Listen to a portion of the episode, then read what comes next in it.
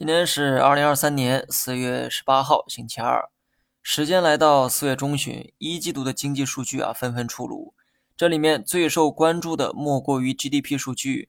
一季度国内 GDP 啊实现了同比增长百分之四点五，很多媒体都用大超预期来形容它。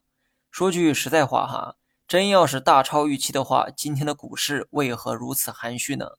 在我看来，四点五只能说符合预期。之前我就表示过，今年呢是弱复苏之年，目前这也是市场的一个共识。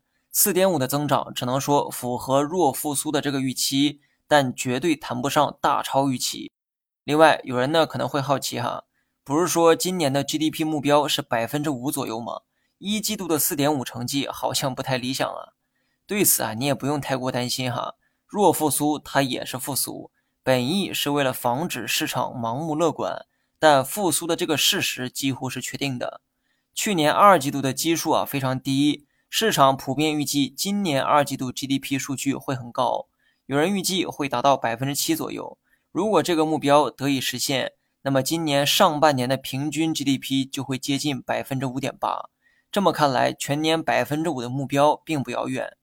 今天的大盘最高摸到了三三九六点，还记得我在年初给出的目标吗？我预计今年至少会摸到三四二四点，目前看这个目标已近在咫尺。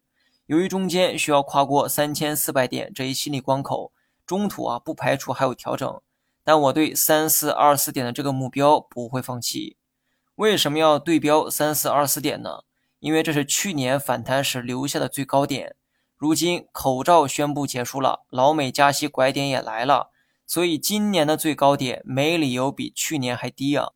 那么宏观判断呢，就说到这儿哈。操作方面继续保持七点二成仓持有，配置还是老四样，没有任何变化。好了，以上全部内容，下期同一时间再见。